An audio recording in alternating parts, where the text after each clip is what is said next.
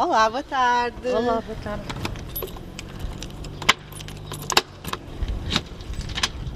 Alentejo, tarde de sol. Com licença. Cá estamos. Olha, podemos. eh, Não se importam que a porta fique aberta, pois não? O medo fica à porta desta sala onde sete mulheres voltam à escola. Marlene, 55 anos, é a mais velha. Eu gosto de escrever.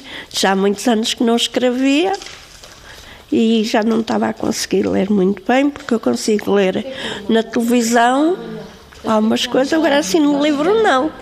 Mas agora já estás a conseguir? Não, ainda não experimentei ler nada. Experimenta lá só Eu ler a a primeira palavra, a primeira frase. Não consigo ler. Sim, A coragem a coragem significa significa um A coragem significa um forte desejo de reviver, que toma a forma de disposição para morrer.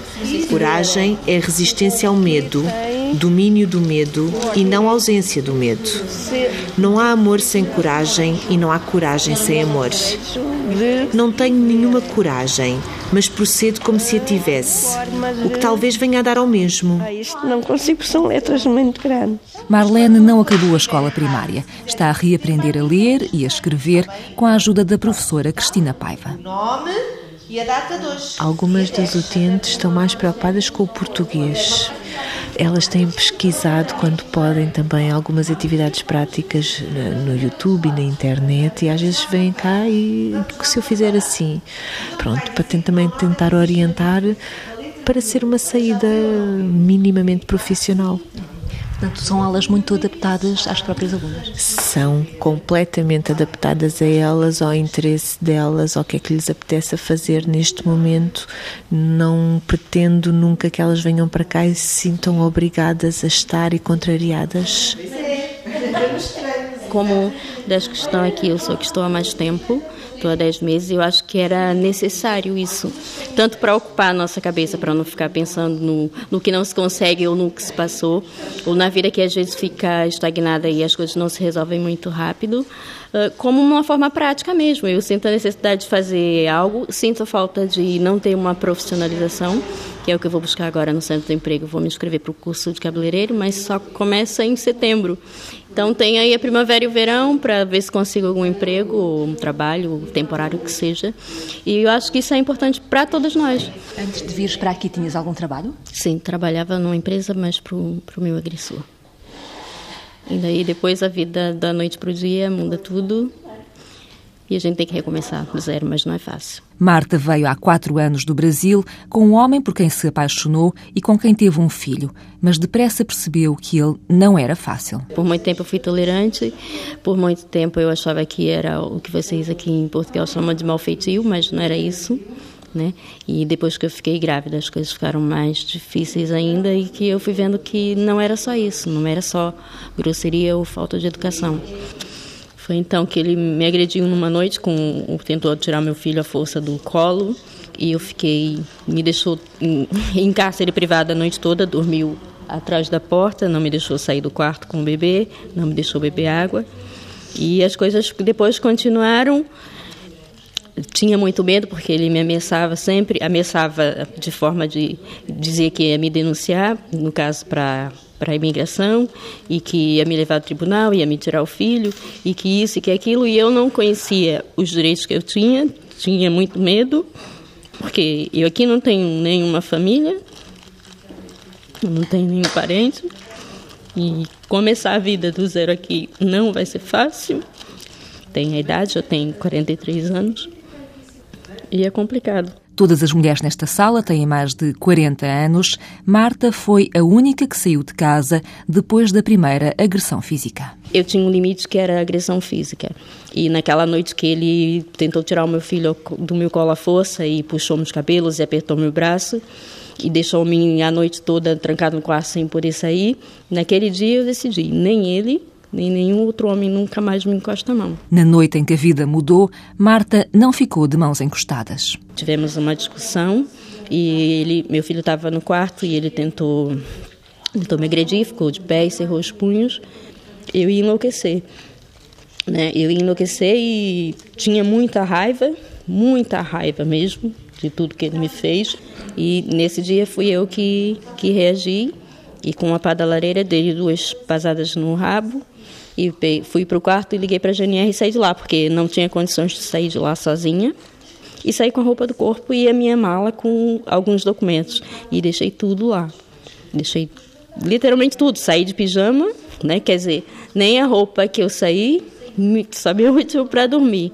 Tava com um chinelo desses chinelos de hotel nos pés e foi assim que eu saí de lá. Como Marta, muitas mulheres chegam apenas com a roupa do corpo. Por isso, as casas-abrigo têm um banco de roupa para elas e para as crianças. Uma situação que me marcou muito foi eu ir buscar uma utente ao hospital que foi enrolada num lençol, porque a roupa estava cheia de sangue e aquela senhora não tinha nada.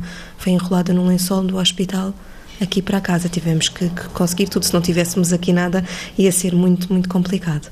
Depois também há aqui a questão das mudanças de estação, porque as senhoras, quando vêm, normalmente trazem roupa que estão a utilizar naquele momento. Mas como os, os acolhimentos são prolongados, na mudança de estação falta-lhes roupa vá de verão ou de inverno. E se nós não temos aqui alguma, também depois é, é difícil de conseguir um guarda-roupa completo para cada, para cada pessoa, não é? Sara Ferreira está à frente de uma casa-abrigo no distrito de Setúbal. A nossa ideia é mesmo essa, que façam a sua vida perfeitamente normal. Se querem ir ao café, que vão ao café. Se querem ir com as crianças ao parque, que vão ao parque.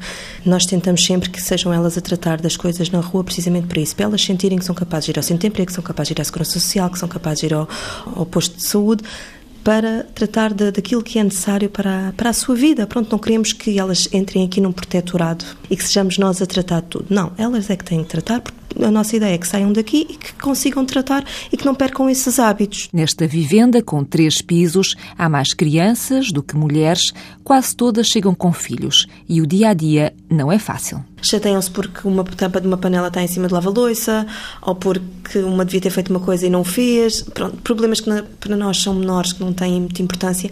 Para pessoas que estão aqui uh, a conviver numa situação de, de saída de violência doméstica, não é? Assumem estes problemas como dão-lhes uma grande, grande dimensão. E depois se torna complicado. As crianças, por exemplo, há, há, muitos conflitos por causa das crianças, não percebem que os miúdos agora estão a brigar, já amanhã já são amigos outra vez e elas é que ficam chateadas. Pronto, acontece com, com frequência. As folhas, as flores, não é? E hoje levantei muito mesmo, não estava de bom humor. Às, às vezes aqui a gente levanta, cada um com a sua mania, não dá muito bem. Não, uh, estar numa casa que é sua e estar numa casa assim, que pensa que é sua, que não é, é um bocadinho difícil, né? Mas a gente tem que dar assim bem, senão não a casa vai revirar. a casa vai mais. a casa vai mais. tem que ser, tem, a gente não está no meu barco, a gente vem para ir embora, não vem para ficar. Marcília tem 23 anos, é a mais nova numa casa cheia de mulheres, é das poucas que arranjou trabalho. Como eu sempre disse, ou prostituir não, roubar não, mas qualquer trabalho que aparecer eu vou. O que é que tu fazias antes? É ajudante cozinha. Gosto muito de estar na cozinha, estar aí a mexer com as panelas, gosto muito. Até aqui a gente quando faz bolo doces aqui, a gente está sempre a brincar e, e contrair a vida, né? Que a vida tem, a gente tem que brincar e descontrair. E aqui a gente não tem medo, né? Às vezes a gente não aprende muita coisa por causa de não solta, não não, não pensa um bocadinho, mas aqui a gente está sempre a brincar, a gente aprende mais. E eu estou aprendendo. Quando é o que com o A, com o O e com o U, lê-se que. Quando é com o E é o C e o Si. Nas aulas, Marcília já perdeu o medo de falar. Eu não podia falar muita coisa. Quando ele me perguntava alguma coisa, tenho que responder da maneira dele. Se eu responder da minha maneira, é bufatado. E fica na, na porta de café, estava sempre a controlar. Contava minutos de, de metro, contava minutos de autocarro. Até às vezes está atrás do autocarro no carro dele, só para ver se estava mentira ou não. Então por que continuaste com ele? Tive sempre medo. Nem conseguia comer, não. Ele está sempre acima de mim. Sempre aquela pistola que está sempre a pôr a pistola junto comigo. Ele conta a verdade. E ele estava me ameaçar já faz três dias com a faca. Tu achas que ele era mesmo capaz de te matar? Ele é. Ele sempre dizia: assassino eu vou ser, mas pandoleiro não. Sempre dizia: assassino, assassino. Eu sei que um dia vou ser, eu sei que um dia vou ser. Sempre dizia aquelas coisas, de... mas eu sempre dizia assim: em mim não vai ser. Em mim não vai ser. Sempre digo assim: em mim não vai ser. Marcília trabalhava num café, foi a patroa que a ajudou. Eu sabia que eu ia sair, mas não sabia como. Mas sentia aquela coragem eu menti para ele que eu ia correio, sair, não voltei mais. Apanhei só meu filho, meu carrinho, minha, meu saco. Eu não sabia se existia essa casa. Disse assim, eu vou sair, eu pus aquela coisa na cabeça, eu vou sair nesse para ficar abaixo de ponte. Mas lá não volto mais. Depois eu fiquei na vizinha da minha patroa, a minha patroa que estava a me dar comida lá. Mandava comida para a janela, escondida, para ele não seguir. Fiquei fim de semana inteiro lá, sem roupa, sem nada, e o meu filho também. E aquela senhora me ajudou muito. Marcília está há seis meses numa casa-abrigo com o filho de dois anos. Aqui a diretora Sara Ferreira tem notado uma tendência preocupante. Nós temos recebido menos pedidos e eu acho que está relacionado com esta crise dos últimos anos, que as pessoas têm mais dificuldade em tomar a decisão de sair de casa, porque têm mais dificuldade. Pensam que não vão conseguir, não se vão conseguir organizar, que vão prejudicar muito os filhos e tomam esta decisão cada vez mais tarde. Portanto, nós consequentemente temos tido menos pedidos mas, são, mas os pedidos que temos são de situações realmente muito complicadas. É, é muito preocupante. Sem emprego, as mulheres acabam por ficar mais tempo nas casas-abrigo. Violeta chegou há seis meses e é caso único na sala de aula do Alentejo. Trabalha nas limpezas. O meu salário é 400 euros. E o que é que faz ao dinheiro? O que eu faço o dinheiro junto para fazer um, agora para juntar para um quarto, para ter um quarto para mim e arranjar aqui um, um, um rapaz que eu gostasse dele. Eu gostava muito de arranjar e casar-me aqui. É isso que eu gostava mesmo. Adorava mesmo. Era impecável. Em frente a um computador, Violeta quer aprender a mexer na internet para falar com os filhos. Deixou tudo ao fim de 23 anos de casamento. Ele começava a dizer assim: eu, eh, eu parto dos cornos, eu furto a cabeça, a mesma até a frente dos teus filhos, eu mato. E furto os olhos. Ele começou a dizer que furava-me os olhos com o chapéu. Ele dava-me patapés, ele dava-me murros, ele tratava-me por nomes, ele hum, dizia que o comer não estava bem feito. E depois, chegou em 2013, é que rebentou mesmo a bomba, que foi quando ele me ameaçou com com a arma com uma arma da caçadeira. Ele tinha duas armas escondidas. Só que depois, quando a polícia foi lá, ele escondeu as armas. E até o partir daí já não aguentei mais. Porque ele, se eu estiver para o pé dele, ele é capaz de matar-me. Ele está em liberdade, está em liberdade condicional. Está sujeito a levar a pulseira eletrónica. E aqui sentes-te segura? Sinto-me segura e sinto-me feliz. Só que o problema é os meus filhos que mexem comigo. Porque eu gosto muito deles, e eu amo eles, e a partir daí nunca mais consegui falar com eles, nem vê-los. Violeta tem 44 anos. Na mesa ao lado, Marlene, 55, continua a encher o caderno com cópias de textos enquanto puxa pela memória. As agressões começaram naquele que devia ser o dia mais feliz da sua vida. Foi no dia do meu casamento, que eu fui casada pelo registro civil. E ele bebia muito e era muito desconfiado. Quanto tempo tiveste casada? Dez anos. Dez anos a levar porrada.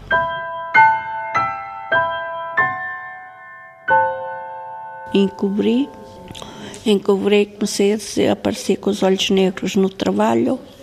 E eu dizia que tinha caído na bicicleta abaixo. Pois tantas vezes, tantas vezes que isso aconteceu, tive que dizer a verdade. Mas porquê é que não querias dizer a verdade? Porque tinha vergonha. E os meus pais tinham morrido há pouco tempo era muito diferente e a gente calava-se com tudo. Marlene retirou sempre as queixas, até um dia. Eu estive num, no hospital, estava de coma, fui toda negra para casa, depois fugi, ele foi trabalhar, saí às 5 da manhã, aluguei um táxi, fui para a minha terra. Já não quis ir mais. O primeiro casamento acabou ao fim de 10 anos, mas a violência continuou numa segunda relação. Ele bateu-me contra a parede quis-me dar cabeçadas, ele quis-me pôr com a cabeça contra a parede. E eu pus assim as mãos à frente dos olhos, que é para ele não me apanhar os olhos. Mas ainda além de ficar com marcas, fiquei com marcas Ele bateu, fartou-se de me bater pontapés, murros, tirava-me as mãos, eu continuava a ter as mãos na cara e vi, vi a morte frente aos olhos. Pensei bem, hoje é que vai ser. Hoje Marlene está reformada, sonha voltar para a terra onde nasceu e sentar-se nos bancos da escola que abandonou há quase 50 anos. Gosto de português, só que não tenho exame. Tenho só a terceira classe. Como é que é agora voltar à escola? É bom. A recuperar os tempos antigos. Mas ainda te lembras de alguma coisa? Lembro, só que já não me lembro é como é que se escreve as letras grandes. As maiúsculas? Sim. O que é que achas que uh, queres aprender mais aqui na, nas aulas? É o português? Gostava de tirar a quarta classe. Eu gostava de tirar a quarta classe. Aqui achas que sabes rimar, ainda de, anda daí tentar. Pinta as palavras que rimam da mesma cor. Pronto, eu tenho aqui umas canetas. Podemos fazer Sim. uma bolinha à volta daquelas que rimam. Cerca de 60 mulheres estão a ter aulas desde fevereiro no projeto Escola Vai à Casa Abrigo. A experiência começou em 11 das 37 casas que existem em todo o país. Sandrina Mota, diretora de um abrigo na Zona Centro, foi das primeiras a responder à chamada. Há muitas mulheres que vêm para a Casa Abrigo que nunca foram donas do dinheiro delas, não é? Que nunca sequer hum, tiveram uma conta bancária, que nunca mexeram num computador, que não sabem lidar com a internet e, portanto, é, era no fundo um pouco o que faltava, vem completar um bocadinho a lacuna que havia em termos de acompanhamento e de intervenção nas casas-abrigo. Hoje vamos para o AON, com o til, AOTIL, e o AM, que às vezes é com AO, outras vezes é com AM. Eu não gosto de estudar português. Uh, Por isso é que eu continuei burra com os verbos. Mas estás a gostar, não estás? Estou, estou a gostar. Não, eu gosto muito de aprender. Todos os dias que a gente aprende uma coisa já é bom. E eu estou mesmo a precisar. Estás mesmo a precisar porquê? Ah, por causa do meu trabalho. Até, até ontem no trabalho tive dificuldade de atender o telefone por causa que eu não estava a perceber e a mulher também não estava a perceber. Então achas que estas aulas podem ajudar? Pode, e chegaram mesmo na altura certa. Vou estudar de novo. Marcília completou o décimo ano em Cabo Verde. Agora, com a professora Bárbara Ariete, quer mudar a história. Dar-lhes algumas bases de português, dar-lhes algumas ferramentas para poderem ser, a nível de trabalho, que será como escrever uma carta, como redigir o máximo sem erros, como se expressar, porque uma das coisas tem muita dificuldade em deitar cá para fora, porque estão muito contidas, não é? Estão muito contidas. E então em se expressar sem medos, como estava a dizer a Marcília, que aqui não tinha medo de falar. Ou seja, como estava também, ela disse também há bocado, referiu, a cabeça desanuvia, não é? E assim é uma tentativa de pegar no, no início e tentar fazer um fio condutor e mudar a história. Aqui no Gmail tem mais do que o Hotmail. Não sei Voltar à escola até pode ajudar, mas sempre devagar, devagarinho. A cabeça neste momento não está, não estou, não consigo raciocinar, não tenho que ter qualquer coisa que me distraiga e não que, que não tenha que me estar a concentrar, porque não consigo. Eh, e, e se isto fosse uma coisa muito rigorosa, eu não ia conseguir. Eh, eu ainda, ainda há pouco falei com a, com a professora que às vezes parece que me fizeram uma lavagem ao cérebro. Coisas que eu sabia que fazia frequentemente e neste momento não consigo. Não consigo ler, adorava ler, não consigo. Tento todos os dias eh, fazer esse exercício de ler um bocadinho, tento fazer sudoku. É difícil uh, ver na pessoa que me tornei. Ana tem 39 anos, sofreu maus tratos desde os 20. Um dia ainda apresentou queixa, mas não foi aceito pela GNR. Ao fim de 19 anos, saiu uma manhã para o trabalho e nunca mais voltou. Sei que sou corajosa todos os dias quando me levanto, porque me apetece ficar na cama todo dia, com a luz apagada, com as persianas fechadas. Não, não tenho objetivos. Perdi totalmente tudo. Não sei como é que vai ser a minha vida daqui para a frente. Não sei sequer se vou ter vida, não é? Porque uma mãe que deixa dois filhos para trás não é propriamente. É como se tivesse sido mutilada. Falta-me alguma coisa. Quase de certeza vou ter que abandonar o país. Como já fui ameaçada de morte várias vezes, eh, estou a ponderar bem sair. Eh, mesmo devido às ameaças. Hoje já não tens medo? Tenho. Medo nunca, acho que nunca vai desaparecer foram muitos anos. Vivem constantemente no pavor que eles apareçam, que neste momento temos um caso desses em que ele tem, eh, ela tem vigilância eletrónica, ele tem pulseira e ela tem o aparelhinho, por exemplo, quando está na instituição, quando aquilo não tem rede, não apanha o GPS, começa a apitar. Ela entra em parafuso completamente. Estão sempre à espera de virar a esquina e encontrar, darem de caras com alguém conhecido, ou mesmo com o próprio agressor. Porque o ex-companheiro uh, a ameaçava de morte? Sim. Foram 35 anos de violência doméstica. Neste caso, há mesmo risco de vida. Tanto para ela como para as filhas, porque se o agressor souber onde é, que, as, que as filhas saibam onde está a mãe, eh, vai ser um bocado complicado. Mónica da Conceição dirige uma casa-abrigo no Alentejo, trabalha há mais de 10 anos em casos de violência doméstica. São raras utentes que não entram em contato com o agressor novamente. Não conseguem quase desligar-se? Não, não conseguem. Tenho, tenho também há pouco tempo um, um, caso que também me marcou, que a senhora teve aqui alguns meses connosco, ela já tinha passado por cinco instituições, ficou seis meses connosco. Foi o tempo que ela ficou mais tempo numa instituição. E entretanto chega-me aqui um dia e disse, doutora, vou regressar para o... Disse, mas porquê? Ah, porque eu gosto dele e ele diz que vai mudar. E eu disse, mas tem certeza? Falei um monte de tempo com ela, disse, fiz-lhe ver as coisas. E a resposta que ela me deu foi, pelo menos dele tenho algum carinho. Doutor, eu tenho um tumor e sei que não vou viver muito mais tempo. E então preferi voltar para o agressor. E, e quem somos nós, não é?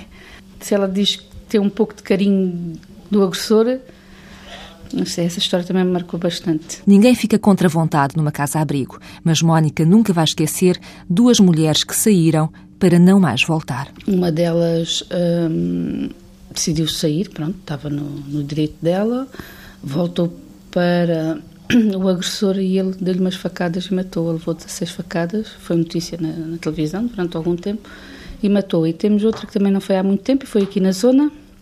Ela, entretanto, saiu para a autonomização, arranjou um senhor, não é? Hum, só que ela era amante. E então o senhor aqui numa barragem eh, matou a esposa e a, a nossa ex-utente, ficaram duas crianças órfãos, filhos da utente. Claro que são casos que nos marcam muito porque, mal ou bem, não é? Nós temos uma ligação afetiva depois com as utentes que saem da instituição e saber que elas morreram é custa um pouco. Na casa no centro do país, Sandrina Mota também guarda uma grande cicatriz. Ele continuou a procurá-la, ela não resistiu, portanto, ele pediu-lhe para voltar, eh, porque tinha muitas saudades dela. Eh, pronto, o que é certo é que foi uma das situações que nos marcou muito, imenso, e que realmente não me esqueço, porque ela saiu numa, numa sexta-feira nós, equipa, fizemos o possível e o impossível para esta utente não sair da casa porque tínhamos consciência que era uma situação grave e que a saída dela não ia correr bem. Isto foi numa sexta-feira e no sábado hum, esta mulher foi estrangulada.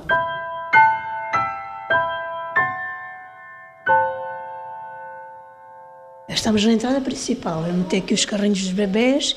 Isto aqui é o parque de estacionamento dos carrinhos de bebê. Tem muitos carrinhos. Tem, tem. tem agora tem muitas crianças cá. Na entrada da casa-abrigo da APAV, algures na Grande Lisboa, Lúcia recebe as crianças de braços abertos. É voluntária, vem todos os dias, de segunda a sexta-feira. Não, não, não, eu só ajudo a tomar conta de crianças, ir à rua e às vezes até em costura, que às vezes é preciso uh, certas coisas de costura, também ajudo aqui na casa. Faço um bocadinho de tudo. Hoje voluntária, Lúcia chegou há seis anos como utente. Fui vítima de violência doméstica durante 33 anos. E, e nós, quando somos, temos uma certa idade, já não suportamos tudo. Quando somos novas, conseguimos suportar tudo, mas a partir de uma certa idade a gente já não consegue suportar tudo. Então daí já andava a entrar, entrar em stress e daí numa altura que ele estava a bater, eu resolvi sair na data certa e na hora certa. Tinha mais de 60 anos quando saiu de um casamento pesadelo. Foi o primeiro caso de uma mulher mais velha a chegar à Associação Portuguesa de Apoio à Vítima. Tentei uh, amealhar o meu dinheiro, andei vestida com a roupa que me davam na APAV, não gastava nenhum tostão, por vezes ia para a rua e nem um café bebia, nem um bolo comprava, porque eu sentia que eu tinha que viver sozinha e tinha que juntar o meu dinheiro, porque se eu não juntasse o meu dinheiro, depois eu queria ter as minhas coisas que tinha na minha casa, não tudo, mas o indispensável, e consegui. Depois restaurei a minha casa aos 61 anos Refiz a minha vida de novo, do nada. Na casa da APAV, Lúcia cruzou-se com Sónia. Hoje também ela, com uma vida nova, sem ressentimentos. Posso dizer que tudo aquilo que aconteceu não foi culpa minha, não foi culpa dele, não foi culpa de ninguém. Mas sim uma escolha dos dois. Porque eu escolhi ficar naquela situação. E ele escolheu continuar com aquela situação. É? Ele tinha uma maneira de ser muito especial. Eu pensava que eu podia ajudar e ao pensar isso deixei-me envolver, porque lá está, sim, se eu for deixar, como é que eu vou fazer? Como é que eu vou viver? Eu fazia as coisas todas só em função dele. Foi agredida durante oito anos. Nunca contou a ninguém, mas bastava estar de olhos e ouvidos abertos. Os meus vizinhos, todos eles ouviam, só que lá está o medo. É, pá, é danado. o medo é uma coisa que. Ah, eu na realidade ouvi os gritos, mas o meu marido disse para eu não me meter nessa situação. E assim, pois, talvez quando eu saia dentro de um saco preto, vocês vão se preocupar comigo a sério. Tudo bem, obrigada. Ah, mas precisa de alguma coisa agora. Agora não. Eu preciso quando ouvirem os meus gritos. Preciso que chamem alguém. Mas nunca o fizeram. E a Sónia, alguma vez eh, pensou em ligar, em pedir ajuda? Tinha medo também.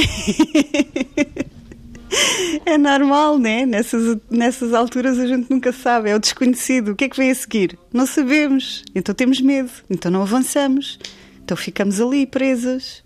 E eu deixei-me ficar. Até que do medo nasceu a coragem. Agarrei na minha filha, pus-lhe uma muda de roupa como se a fosse levar ao infantário, meti-me no comboio, eu olhava não sei quantas vezes para trás, olhava para todas as pessoas que estavam à minha volta no comboio, olhava para todas as pessoas que estavam no autocarro, tipo, será que alguém me vai conhecer? Será que alguém me vai fixar a minha imagem? Foi assim. A Sónia apresentou queixa contra ele? apresentaram por mim.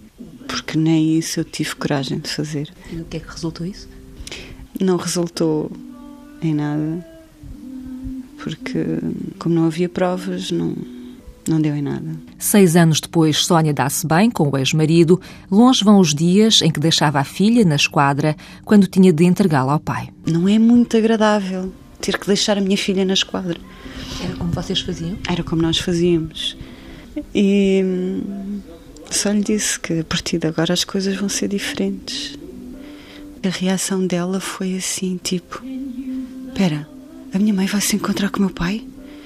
Então a atitude dela, quando nos viu, quando viu a aproximação, foi meter-se à minha frente e olhar para mim com um ar muito espantado, tipo: Oh mãe, o que é que tu estás a fazer? e eu disse: Oh filha, está tudo bem, está tudo bem não te preocupes. Entretanto, o pai aproxima-se mais e ela continuava com aquele ar de pânico, tipo, oh mãe, o que é que está aqui a passar? E eu assim, olha, querida, está tudo bem, mas eu olhar para o pai, o pai não vai fazer mais mal nenhum a ninguém. Pois não? E ele disse, não, claro que não.